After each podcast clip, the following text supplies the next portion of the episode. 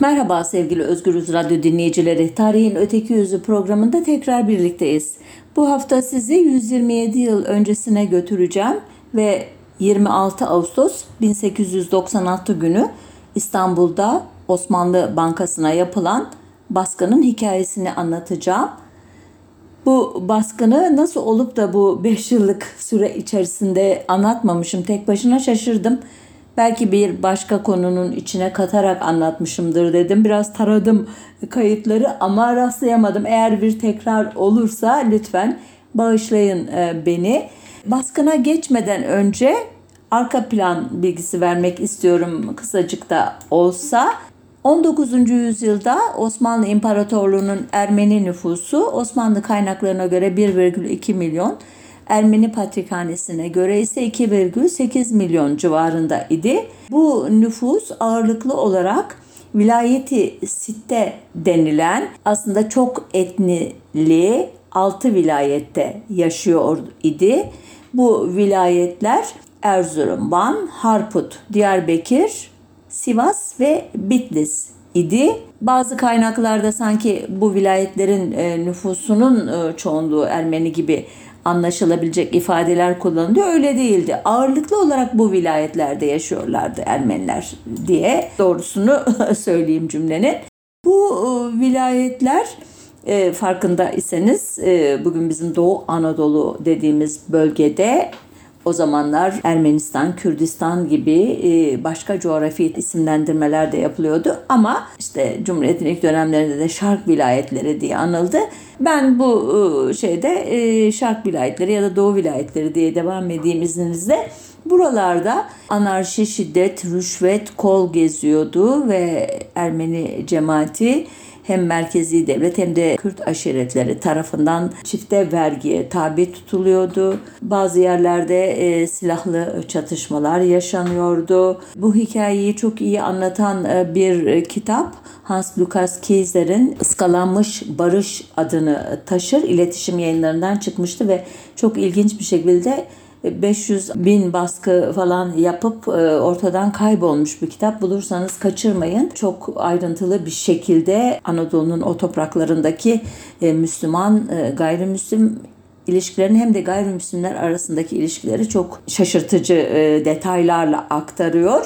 İkinci Abdülhamit tahta çıktığında bir anlamda kucağında bulduğu 1877-1878 Osmanlı-Rus Savaşı'nın e, yenilgiyle sonuçlanması üzerine imzalanan Ayastefanos yani Yeşilköy Anlaşması'nın 16. maddesi ile bir süre sonra İngilizlerin Kıbrıs'ı kiralama karşılığında Osmanlı e, Devleti'ne verdikleri destekle e, şartları biraz daha iyileştirilmiş olarak imzalanan 1878 Berlin Anlaşması'nın 61. maddesi ile Osmanlı İmparatorluğu'nun Ermeni tebaasına e, bir dizi söz vermişti Osmanlı Devleti ki bu sözler elbette genel olarak reform adı altında toplanıyor idi. Ancak aradan geçen 8 yılda bu sözlerin yerine getirilmemesi üzerine ABD ve Avrupa'daki liberal ve milliyetçi akımlardan ve Rusya'daki sosyalist akımlardan etkilenen bazı genç Ermeniler hükümete karşı tavırların sertleştirilmesini istemeye başlamışlardı kendi toplumlarından ki bu toplumun özellikle dini liderleri Osmanlı İmparatorluğu'nun millet sistemi içerisinde belli bir e, güvence altında yaşamanın verdiği konforla bu gruplara direniyorlardı. Daha çok sivil kanattan destek aldı bu gençler ama daha da çok Doğu vilayetlerinde veya vilayeti sitedeki Ermeni burjuvazisinden e, karşılık buldular bir anlamda. Sonunda bu baskılar ve talepler e, diyeyim e, Van'da 1885'te ilk Ermeni Partisi Armeneka'nın kurulmasıyla filizini verdi bir anlamda. Armenekan'ı 1887'de Cenevre'de kurulan devrimci Hınçak yani Çan Partisi ve 1890'da Tiflis'te kurulan Taşnak Sütyun ya da Ermeni Devrimci Federasyonu izledi. Berlin Anlaşması'nın taraflarından Rusya 1881'de Çar II. Alexander'ın bir suikaste kurban gitmesinden beri Osmanlı Ermenileriyle ilgilenmiyordu aslında. Almanya'da kendi iç işlerine düşmüştü. Biliyorsunuz 1871 e, Bismarck'ın e, öncülüğünde Alman ulus devletinin kurulması ve Prusya geleneğinin modernize edilmesi süreci içerisinde ki Almanlar özellikle 2. Abdülhamit döneminde Osmanlı İmparatorluğu'nun da can yoldaşı olacaklar. Fakat dediğim gibi o sırada kendi iç işleriyle meşguller. Bu e, ortamdan yararlanan 2. Abdülhamit Ermeni meselesini uykuya bırakmakta bir mahsur görmedi. Ancak Ermeni toplumu kendilerine verilen sözleri unutmamıştı elbette. Buna dair ilk işaret 1890 yılının 28 Temmuz'unda Hınçak fedailerinin yönlendirdiği bir grup Ermeninin Kumkapı'daki Ermeni Patrikhanesi'nde toplanarak taleplerini içeren bir bildiriyi okumaya girişmesiyle ortaya çıktı. Plan şöyle idi. O gün çeşitli e, semtlerinden belki de Anadolu'nun çeşitli yerlerinden İstanbul'a gelecek olan Ermeni cemaatinin mensupları Patrikhane Kilisesi'ndeki ayin sırasında bir bildiri okuyacaklar. Daha sonradan Can Gülyan adlı Hınçak temsilcisi aracılığı ile ve Patrik Aşikyan'ın eşliği altında padişah isteklerini sunmak üzere saraya gideceklerdi. Aslında gayet e, masum, gayet e, meşru bir girişim bu. Kendi toplumlarının bir mekanında yıllardır kendilerine verilen sözlerin yerine getirilmesi için taleplerini dile getirecekler. Yani hiç bugünden bakıldığında belki resmi tarihçiler tarafından çarpıtıldığı için adeta bir isyan girişimi veya başkaldırma gibi sunulan bu olayın benim incelediğim kadarıyla en ufak bir olağan dışılığı yok.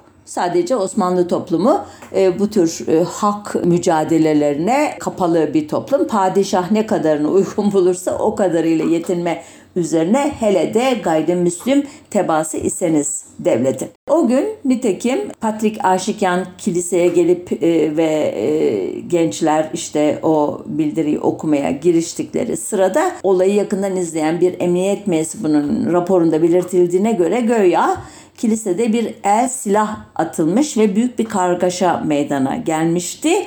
Kimdi bu silahı atan herhalde Ermeni toplumunun üyesi olamaz. Çünkü onların lehine olan bir durum değil bu. O sırada zaten Can Gülyan bu metni okumaya çalışıyor idi. Sonunda Patrick'in adamları elbette korktular bu kargaşada Patrick'lerin başına bir iş gelmesinden ve onu Patrikhaneye kaçırdılar. Bunun üzerine göstericiler Patrick'e kızdılar. Onu dışarı çıkıp kendileriyle birlikte saraya gitmeye ikna etmek için e, biraz e, onlar da anladığım kadarıyla ateş etmeye başladılar. Sonunda bir e, gürültü, patırtı, kargaşa sırasında patrikhane tahribata uğramış. Eylemciler yaşasın Ermeni milleti, yaşasın Ermenistan şeklinde bağırınca e, bunları e, göya duyan e, kolluk kuvvetleri olay yerine seyirtmiş ve sonunda bir çatışmaya dönmüş olay. İki eylemci hayatını kaybetmiş, yedisi ağır olmak üzere 17 asker de yaralanmış. Elbette e, devletin e, buna e, tam tahammül göstermesini beklemiyoruz. Başta da söylediğim gibi hak isteme eylemlerine hiç alışık değil. Sistem hemen e, örgüt elemanları hemen e, işte tutuklanmışlar ve e, sorgulanmak üzere herhalde Bekira bölüğüne götürülmüşlerdir. Sonunda yargılamalar yapılıyor ve eylemcilerin başı olduğu gerekçesiyle Vanlı Artin Can Gülyan idama mahkum ediliyor. Sivaslı Artin Vateryan, e, Sivaslı Nezaret ve Rum Nikola ise 15'er sene kalebentliğe mahkum oluyorlar. Bunların yanında Erzincanlı Karabet, Kumkapılı Haçik, Baltacı Avadis, Kütahyalı Baron ve Kayserili Rumlardan Yuvan'da beşer sene mahkum ediliyorlar. Beşer sene e, onlar da kalebentlik herhalde. Burada ilginç olan Ermeni e, isimlerinin yanında iki tane de Rum ismi olması. Demek ki o tarihte böyle çok keskin hatlarla ayrılmış e, değil. Zaten Hınçak'ta sosyalizan eğilimleri olan bir örgüt. Özellikle Bursa yöresinde ipek işçisi kızlar arasında veya dokuma fabrikalarında örgütlenerek Osmanlı e, döneminde e, bilhassa İttihat Terakki döneminde önemli grevlere elebaşılık edecek bir örgütlenme hınçaklar. Sonunda e, bu cezalar onay için padişaha sunuluyor. İkinci Abdülhamit adeti olduğu üzere epey gözdağı verdikten sonra idam kararlarını müebbete çeviriyor. Diğer cezaları onaylıyor ve bir anlamda kan dökülmeden Ermeni cephesi açısından olay e, sönümlenmiş oluyor.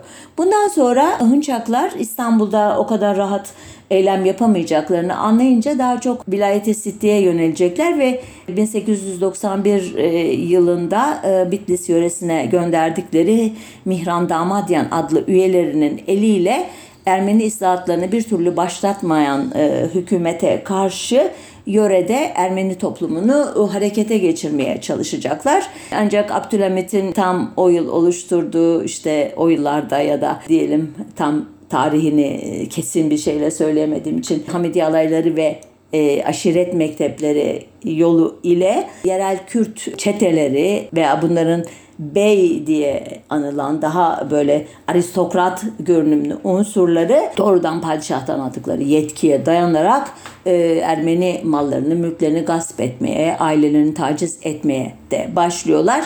E, Ermeni toplumu da elbette elinden e, geldiğince ki daha ağırlıklı olarak şehirli bir toplum olduğu için e, Kürtlerle bu silahlı çatışmalar konusunda çok e, eşit e, beceride olmadığını kabul etmek gerekir.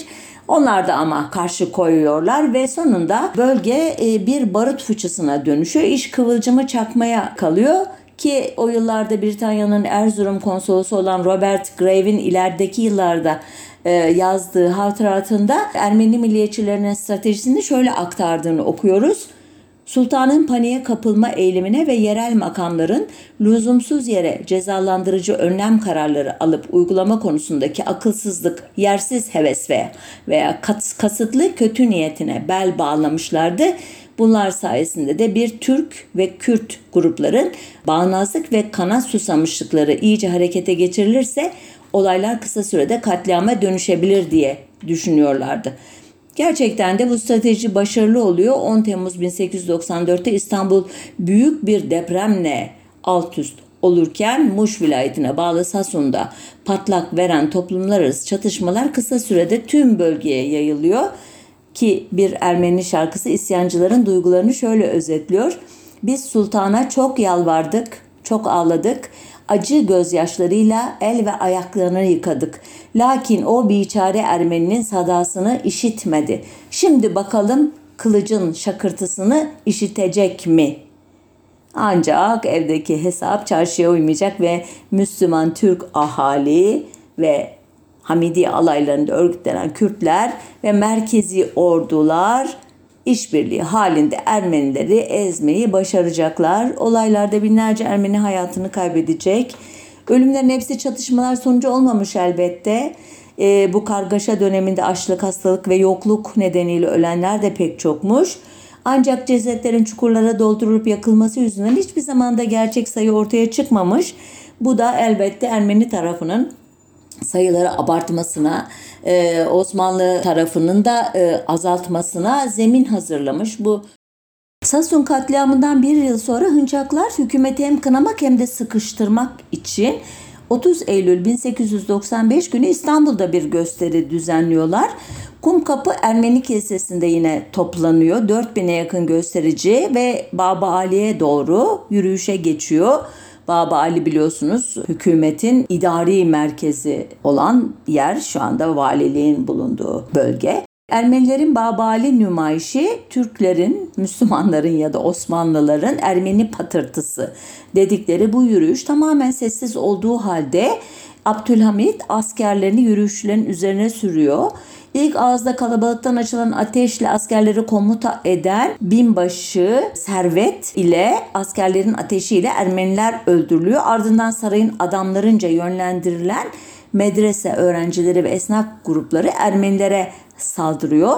Osmanlı kaynakları ölü sayısı vermiyor ama Ermeni kaynaklarına göre olayda 2000 ila 4000'e yakın Ermeni ölmüştü. Haberlerin Anadolu'daki Ermeni yerleşimlerine de duyulması üzerine de birbir ardına olaylar patlak vermişti.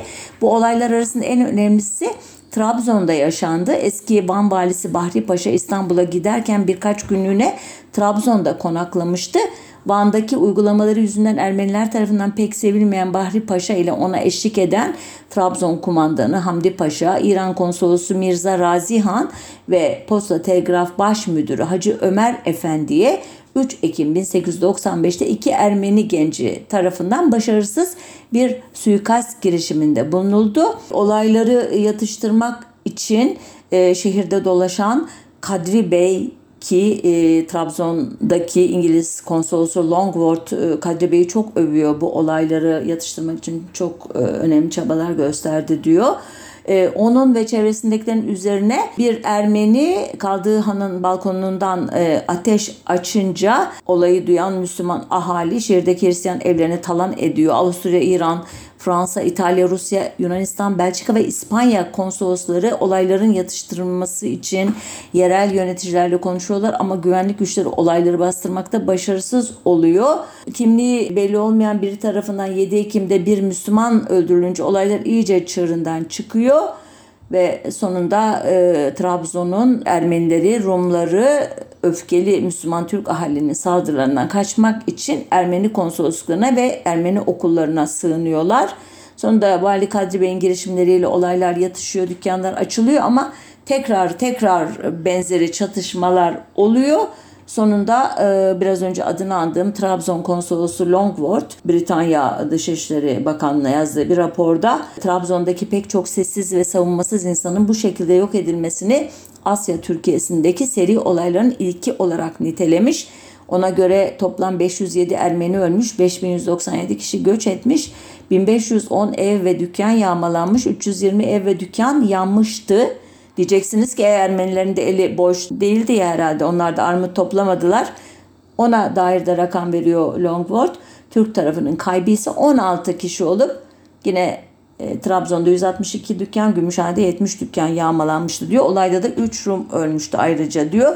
Ölüm sayıları arasındaki asimetri zaten tek taraflı bir saldırı olduğunu bence gösteriyor. Aynı dönemde e, erken dönem Ermeni milliyetçilerinin önemli merkezlerinden biri olan Zeytun'da da gerilim yüksekti. Zeytun, Toros Dağları silsilesi içinde Maraş'ın kuzeyinde yer alan Berit Dağı'nın güney eteklerindeki kadim bir Ermeni yerleşim yeri. Daha önce bu konuda özel bir program yaptım. Zeytun e, niye isyankardı diyeydi galiba başlığı. Bulup da dinleyebilirsiniz. Onun için uzun uzun anlatmayacağım bunu. Sonunda Zeytunlular 1895 sonbaharında harekete geçtiğinde yine merkezin baskıcı politikalarını ileri sürmüşlerdi.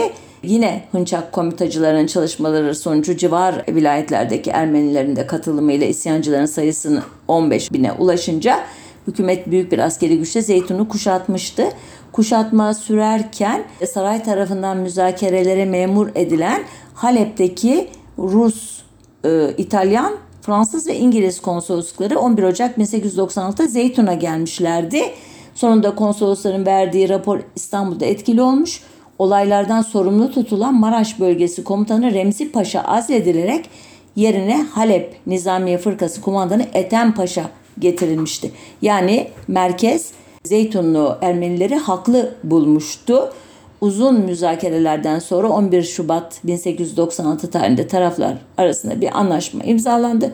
İsyancıların lideri Baron Agassi ile dört arkadaşı anlaşma uyarınca yine merkezin tavrını açıklayan bir ipucu bu. Masrafları hükümetçe karşılanmak üzere 23 Mart 1896 tarihinde Mersin'den Lin de Masakeris adlı bir gemiyle Marsilya'ya gönderildiler ve olaylar geçici süre içinde olsa yatıştı.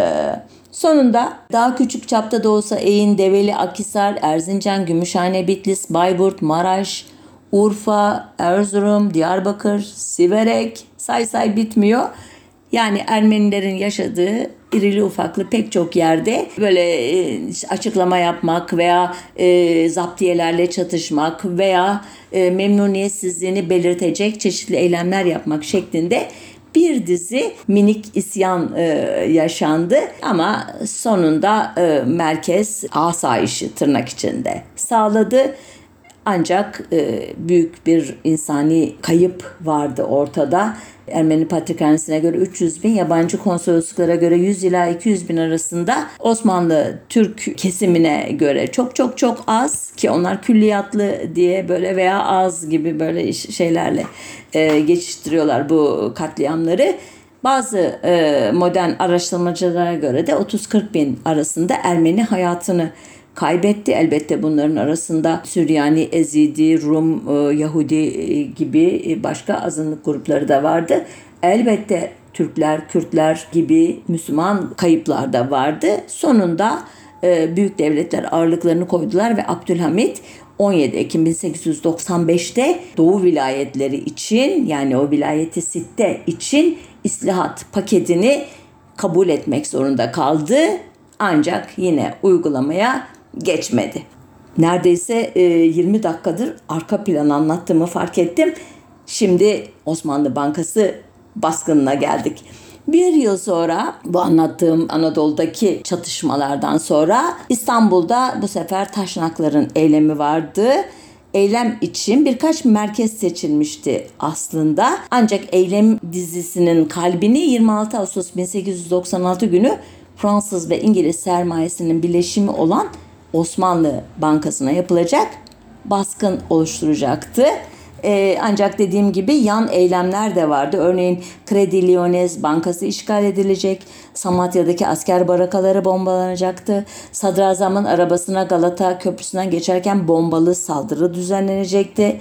Hedefler arasında Ermeni eylemcilerin pasif bulduğu, işbirlikçi bulduğu Patrik İzmirliyan'ın istifaya zorlanması ve yerine vekil olarak atanan Rum Patriği Bartolomeos'un da 2. Abdülhamit'in kuklası sayıldığı için Ermeni Patrikhanesi ile Şehir İslamlık makamı da vardı. Yani pek çok e, merkezi hedef alan bir eylem idi karşımızdaki. E, bu konuda çok değerli hocam Boğaziçi Üniversitesi'nden Ethem Eldem'in İmparatorluğun çöküş döneminde Osmanlı Ermenileri Bilimsel Sorumluluk ve Demokrasi Sorunları başlıklı e, İstanbul Bilgi Üniversitesi yayınları e, arasında e, 2011 tarihinde ilk baskısını yapan Hacimli kitabında çok güzel bir makale var. O makale bana e, çok öncülük etti ama e, başka çalışmalardan da yararlandım. Ethem Eldem'in adını e, özel olarak anmamın nedeni kendisinin bu Osmanlı Bankası baskınını modern dönemdeki ilk tetiş olaylarının ilk örneklerinden biri sayması. Tetiş Osmanlıca'daki terör sözcüğü onun karşılığı olarak kullanılıyor. Dehşet verici eylem anlamına dehşet kökünden geliyor. Bu eylem için elbette uzunca süre hazırlık yapmıştı Ermeni militanları. Üsküdar Selamsız'da Arap Kirli Serkis ve Mikail isimli iki kardeşin e, dökümhanesine baskında kullanılacak olan bombaları ki humbara deniyor kaynaklarda onları sipariş etmişlerdi. Ermeni toplumunu da o gün sokaklarda dolaşmamaları için uyanmışlardı el altından. İlginçtir her yerde hafiyeleri olan Abdülhamit bütün bunlardan habersiz olmuştu ki e, haberi olsaydı herhalde baskın gerçekleşmeden önlerdi. Planlamaya göre baskında 75 militan görev alacaktı ama 26 Ağustos sabahı saat 06.30'da randevuya öyle diyeyim ancak 31 kişi gelmişti. Bunların 6'sı öncü kuvvet olarak görevlendirildi. Eylemcilerin liderliğini kod adı Armen Garo olan Karekin Pastırmacıyan ile kod adı Hraç Andreasyan olan Trabzonlu Hayk Tiryakiyan ile kod adı Papken Suni olan Bedros Paryan yürütüyor idi. Politik bilinci olan eğitimli ve olgun yaştaki bu üç kişinin dışında kalanlar toy gençlerdi. Ancak Bedros Paryan daha eylem başlarken üzerindeki bomba patladığı için ölmüştü. Böylece iki lider kalmıştı geride. Öncü güçler e, kapıdaki iki nöbetçiyi öldürmüşler. Bazı kaynaklarda üç deniyor. İkisini yaralamışlar. Yanlarında getirdikleri 120 kadar bomba ve dinamit lokumu sayesinde kendilerine katılanlarla birlikte ki hepsi 26 kişiydi eylemin en civcivli anında kadro olarak binayı kontrol altına almışlardı. E, eylemin e, soygun amaçlı olduğunu sanan e, Osmanlı Bankası personeli ve müşterileri ne korkmayın biz ne katil ne soyguncularız. Biz halkımızın davasını savunmak için buraya gelmiş Ermenileriz diye sakinleştirmişlerdi. O sırada banka epeyce kalabalıkmış. 142 kişi personel, müşteriler falan hepsini alt kattaki büyük salonda toplayıp bir de konuşma yapmışlar onlara. Zaptiye ve ordu birlikleri de kısa süre sonra binayı elbette ablukaya alıyor. Karşılıklı ateş açılıyor. Her iki taraftan da ölümler ve yaralanmalar oluyor. Eylemciler olayı bir bildiriyle kamuoyuna şöyle açıklıyorlar ki bu bildiriyi e, okuyabildiler mi okuyamadılar mı anlamadım ama elimizde Osmanlı arşivlerinde böyle bir bildiri var anlaşılan. Ermeni kaynakları da e, bu bildiriyi sunuyorlar bu konuda çalışanlara. Şöyle diyor biz Türk baskısına karşı doğrudan doğruya şikayette bulunduk. Fakat haklı olan şikayetlerimiz sistemli bir surette reddolundu. Sultan Hamid de bize kanlı intikamı ile karşılık verdi. Avrupa bu korkunç cinayeti gördü ve sustu. Yalnız celladın elinden tutmakla kalmadı, bizi alçakçasına boyun eğmeye zorladı.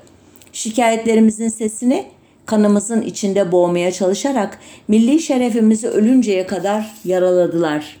İnsani haklarımızı bizden esirgemek suretiyle bizi aşağıladılar.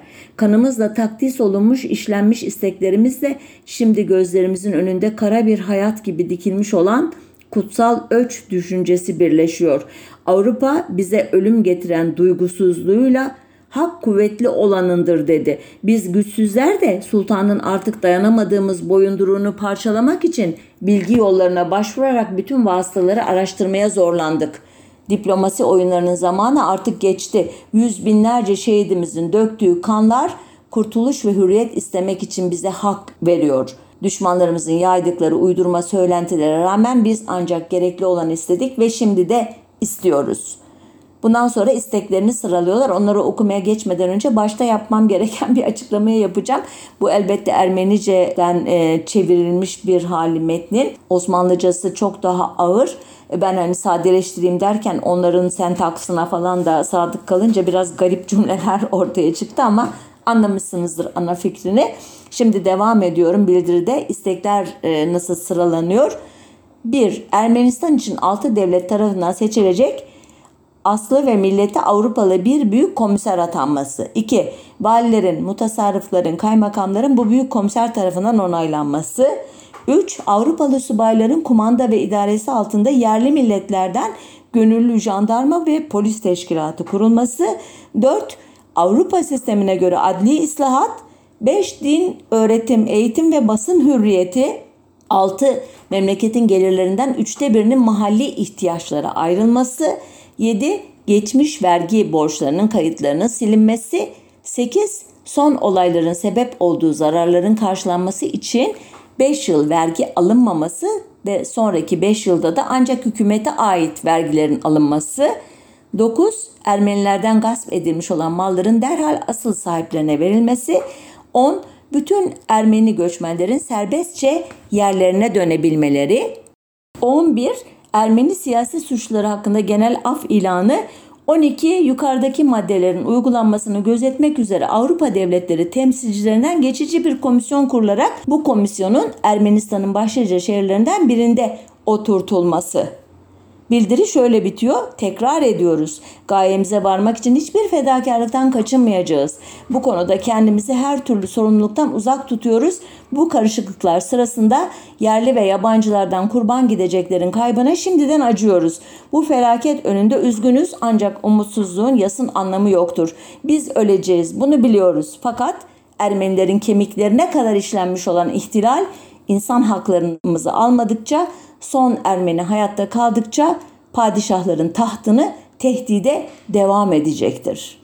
Çok ilginç bir metin. Sayılan bütün maddeler bugün Avrupa şartı diye tarif edilen e, yerel yönetimlerin güçlendirilmesi, muhtariyet, özellik gibi tartışmalarda bugün e, Türkiye'de yaşayan e, işte Kürtlerin, e, yine Ermenilerin, yine belki e, diğer gayrimüslimlerin, e, Müslüman olmayan azıkların talep ettiği son derece haklı istekleri içeriyor. Ancak sonunda devrimci bir e, şeyle vurguyla ölümüne kadar padişahın tahtını tehdit etmekle suçluyor ki bu kısmı artık tetiş tarifine sokması için Osmanlı Devleti'nin epey malzeme veriyor. Sonunda taraflar birbirlerini alt edemeyeceklerini anlayınca görüşmeler başlıyor. Saray adına Akil Bey e, katılıyor görüşmelere.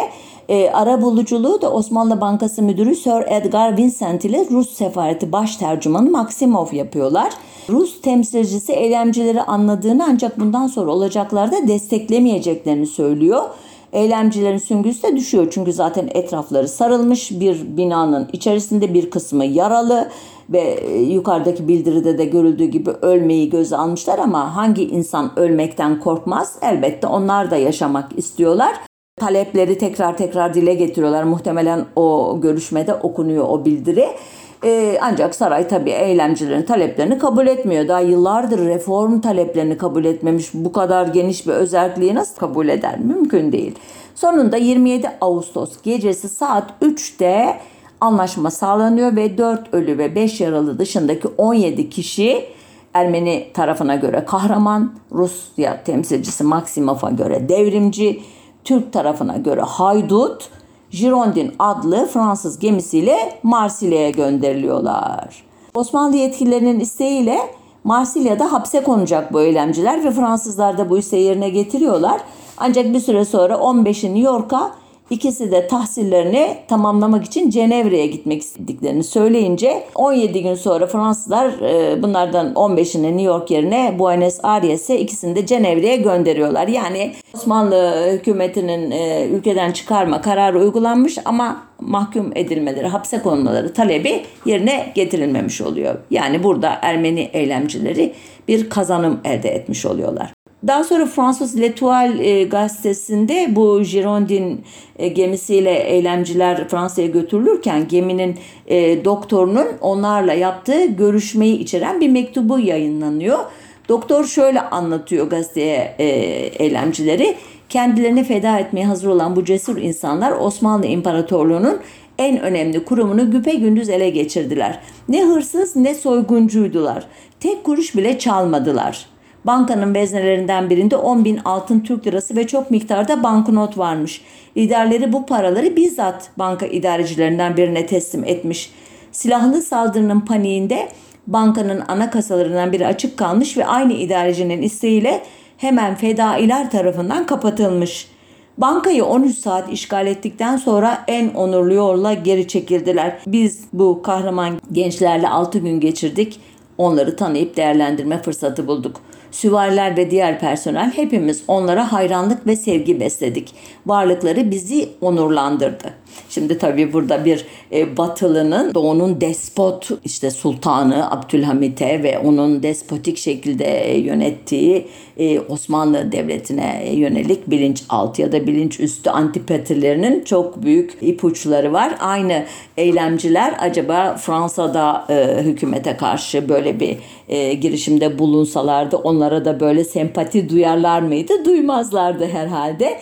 Ama burada e, Fransızların e, Ermeniler dolayımı ile Osmanlı Devleti ile içinde bulunduğu o çekişme, işte güç yarışması, bilek güreşinin bir e, şeyini görüyoruz, tezahürünü görüyoruz.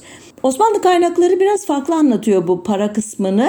E, olaydan önce bankanın kasasındaki altınların büyük bir kısmını ve banknotların tamamını emniyet için İskenderiye e, göndermiş meğerse banka. Bu da ilginç. Neden? Haberi mi vardı böyle bir şey olacağından? Orası çok net değil.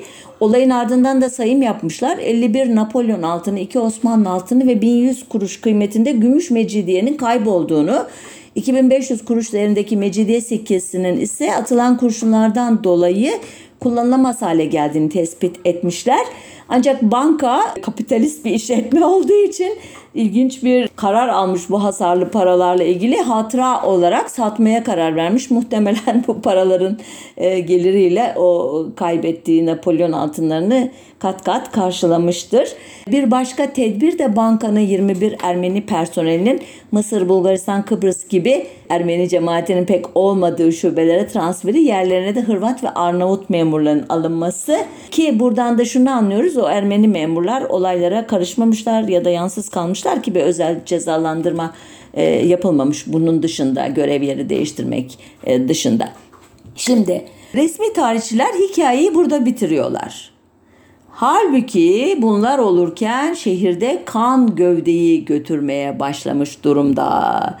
Softalardan ve serserilerden ki arşiv belgelerinde ipsiz takımı diye tarif ediliyor bu ve hamallık tekelini ellerinde bulunduran Ermeni hamallarla aralarında büyük rekabet bulunan Kürt gümrük hamalları ile Kasımpaşa'daki Bahriye neferlerinden oluşan gruplar sokaklarda rastladıkları Ermenileri ellerindeki sopalarla öldürüyorlar. Ki baskıncılar gemiye bindirildikten sonra da e, Ermenilere saldırılar devam ediyor. Olaylara tanık olan Selanik Demiryolu Müdürü Alexis Bey'in 27 Ağustos 1896 tarihli mektubu Osmanlı e, arşivlerinde var. Ona göre diyor Ethem Eldem aktarıyor. O gece 400 kadar Ermeni öldürülmüş olmalı. Sir Edgar Vincent de biliyorsunuz e, pazarlıklara e, arabuluculuk yapmıştı. O da Yıldız Sarayı'na giderken softa ve serseri Müslümanların sokaklarda buldukları her Ermeniyi katletmeye başladığını Saraydan bankaya dönerken de Dolmabahçe ile Tophane arasında 40'tan fazla cesede rastladığını anlatmış e, raporunda. Bu da Osmanlı arşivinde olan bir belge. Bu anlatımı doğrulayan çok e, tanıdık bir kaynak var. E, meşhur İstanbul Ansiklopedisi'nin yayıncısı, yazarı Reşat Ekrem Koçu e, şöyle diyor e, olayın sorumlusu diyor Ermeniler de öncelikle. Fakat bir taraftan da ahali arasında şiddetli müsaademeler yani çatışmalar başlamıştı. Bilhassa Ermenilerin vazife gören askerlere taarruz etmesi, sadrazama kurşun atılması ve Ermeni evlerinin pencereleri ile balkonlarından asker ile ahali üzerine bombalar ve kurşunlar yağdırılması artık halkı zapt edilemez bir hale getirmiş ve netice olarak Avrupa'daki Rus Ermenilerinin tertip ettiği facia birçok İstanbul Ermenisinin hayatına mal olmuştur. Hatta maktullerin yük arabaları ile taşındığından bahsedilir. Tabi Müslümanlardan da ölen ve yaralanan az değildir. Sonra devam ediyor e, koçu. Bu işte hiçbir zulüm mevzu bahis değildir. Avrupalıların teşviki ve himayesiyle gelmiş bir takım serseri komitacıların çıkardığı kanlı bir vaka pek tabii ve meşru olarak tenkil edilmişti. Yani cezalandırılmıştı. Dünyada böyle hareket etmeyecek hiçbir devlet yoktur. O bölümü şöyle bitiriyor koçu. İstanbul Ansiklopedisi burada 2. Sultan Abdülhamit'i rahmetle yad eder. Hmm. Ne anlıyoruz Reşat Ekrem Koçu'nun anladığından? Olayları başlatan Ermeni komitacılardı ama onları cezalandırmak için çok kötü işler yapılmıştı. Çok ölen olmuştu. Ancak elbette devlet bunu yapmakta e, haklı idi. Peki devlet bunu yapmakta haklı derken neye dayanıyor ki çok e, tanık ya da e, arşiv belgesi bu konuda devleti hemen hemen hiç suçlamıyor. Sanki softalar, ipsiz takımı, serseriler, hamallar gibi gruplar kendi başlarına Ermenileri cezalandırmaya girişmiş gibi davranıyor ki aynı anlatıyı Ziya Enver Karal da çok sonra şöyle bir cümleyle onaylayacak. Bu olay işitilince İstanbul halkı son derece galeyana geldi. Ermeniler ve Müslümanlar arasında yeni çatışmalar oldu.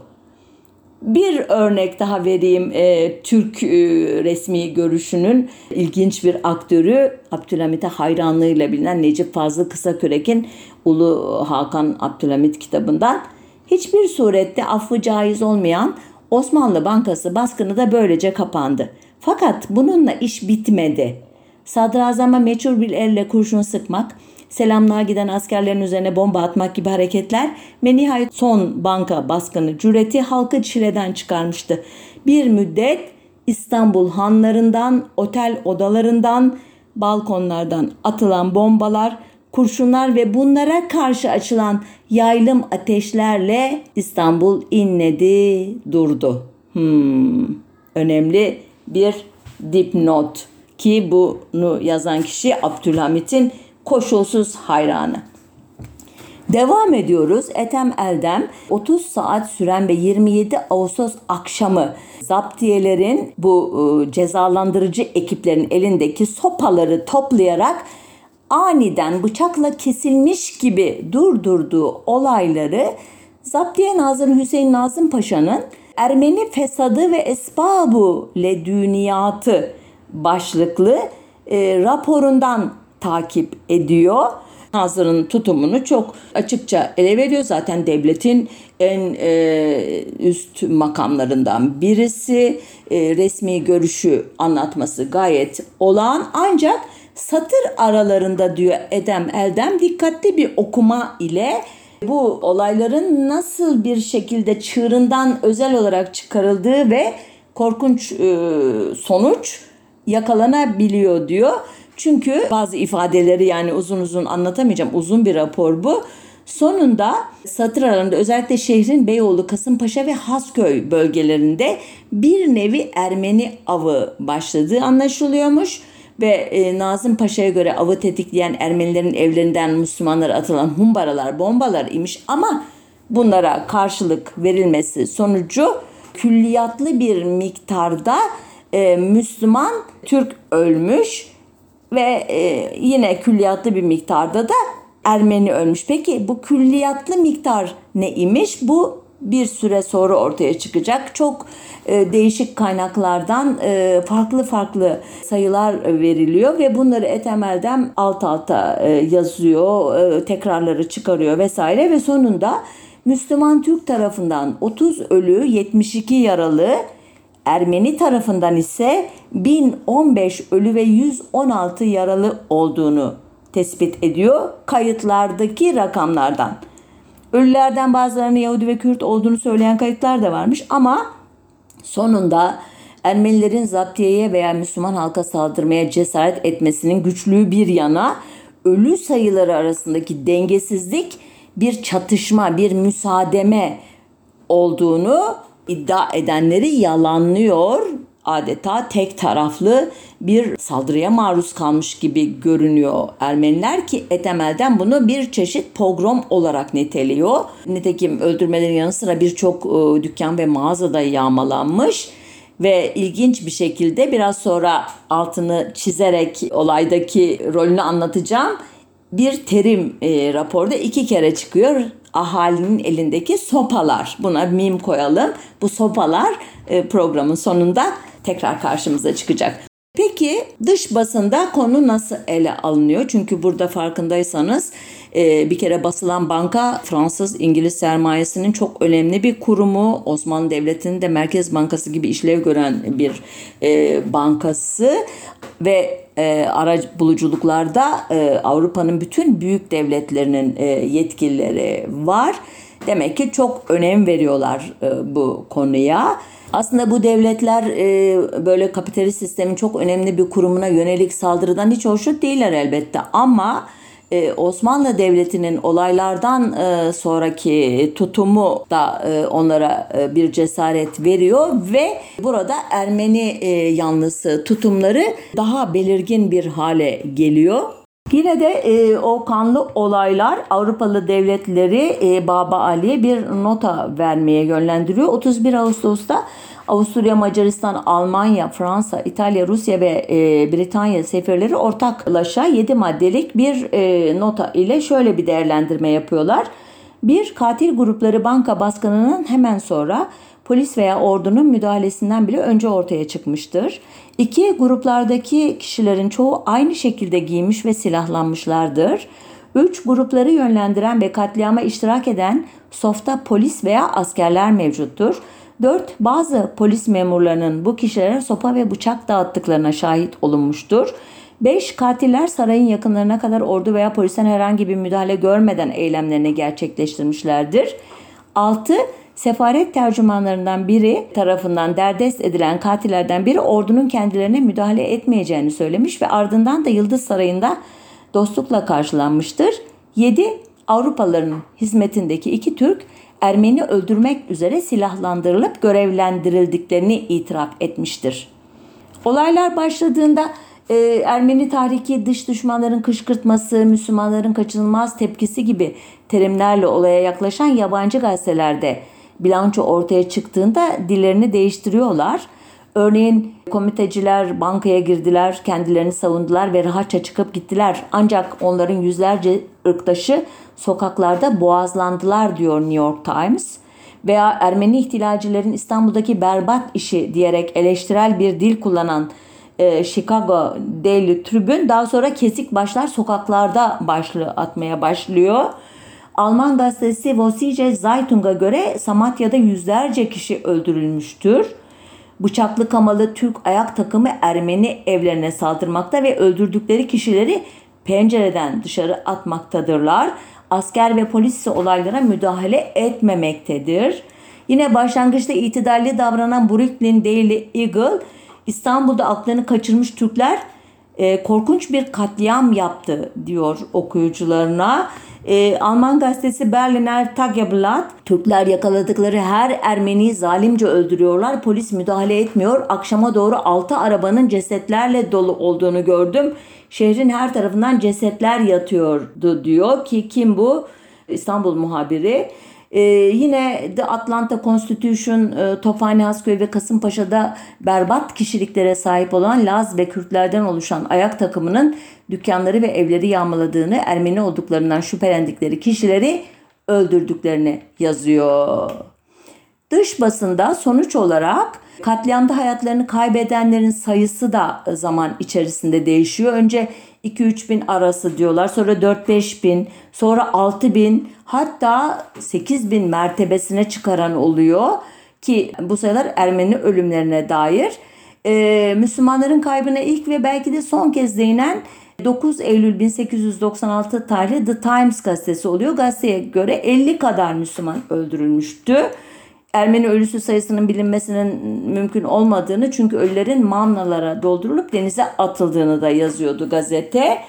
Bu tür yayınlar uzun süre devam ediyor.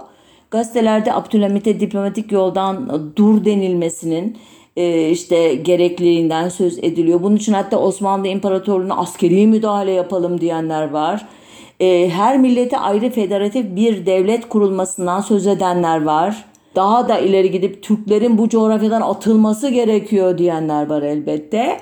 Ki bu tarihten sonra da Osmanlı Devleti'ne eleştirel bakış artacak, yoğunlaşacak. Sonunda e, olaylara karıştıkları gerekçesiyle tutuklanan e, kişi sayısı bazı kaynaklara göre 143, bazılarına göre 300, bazılarına göre 400 kişi. Bunların yargılanması o yılın Ekim ayı sonuna kadar sürüyor. Yargılamalar sırasında bazı Müslümanları tutukladığı için eleştirilen Zaptiye Nazırı Hüseyin Nazım Paşa görevden alınıyor.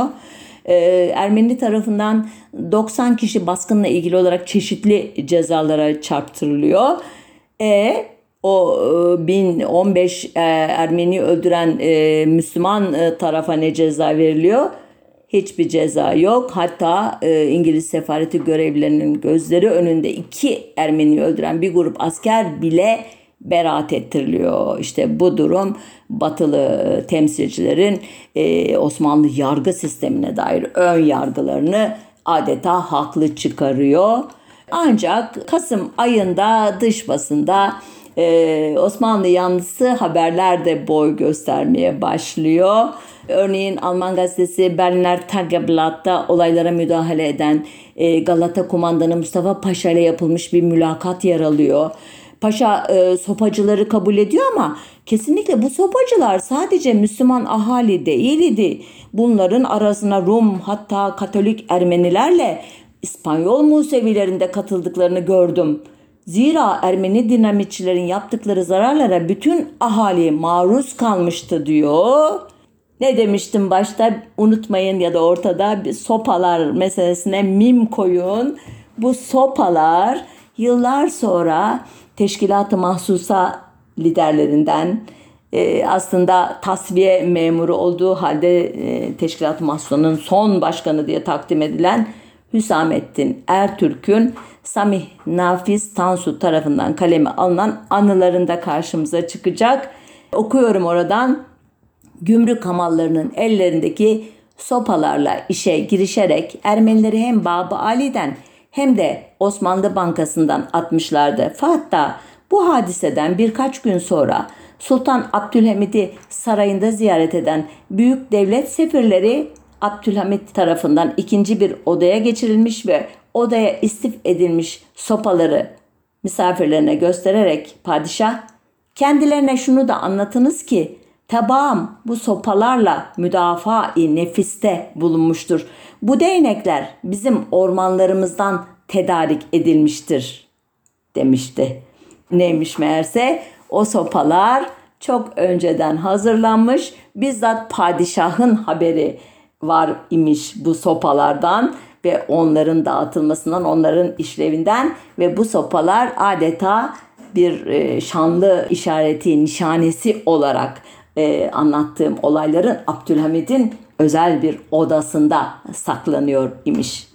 Evet, programı şöyle bitirelim. 1876'da babası 5. Murad'ın tahttan indirilmesiyle birlikte Çırağan Sarayı'nda hapis hayatı sürmeye başlayan Şehzade Selahattin Efendi günlüğünün 1896'ya rastlayan bölümünde şöyle diyor. Sadeleştirmiş dille ve kısaltarak okuyorum. Gelişme fikrine ve medeniyetin kaçınılmaz etkilerine aklını kapatmış birkaç Ermeni özgürlük sevdasına kapılır. O küçük gruba şiddetle karşılık verilir. O şiddet kavmin nefretini çeker. Onlar tepki verir. Bunun üzerine yabancılar tevkif edilmeye başlanır. Çünkü o nefreti giderecek hiçbir güzel faaliyet yapılmaz. Böylece iki toplum birbirine düşman edilir. Aynen günümüzdeki gibi değil mi sevgili dinleyiciler? Evet haftaya bir başka konuda buluşmak üzere sağlıcakla kalın.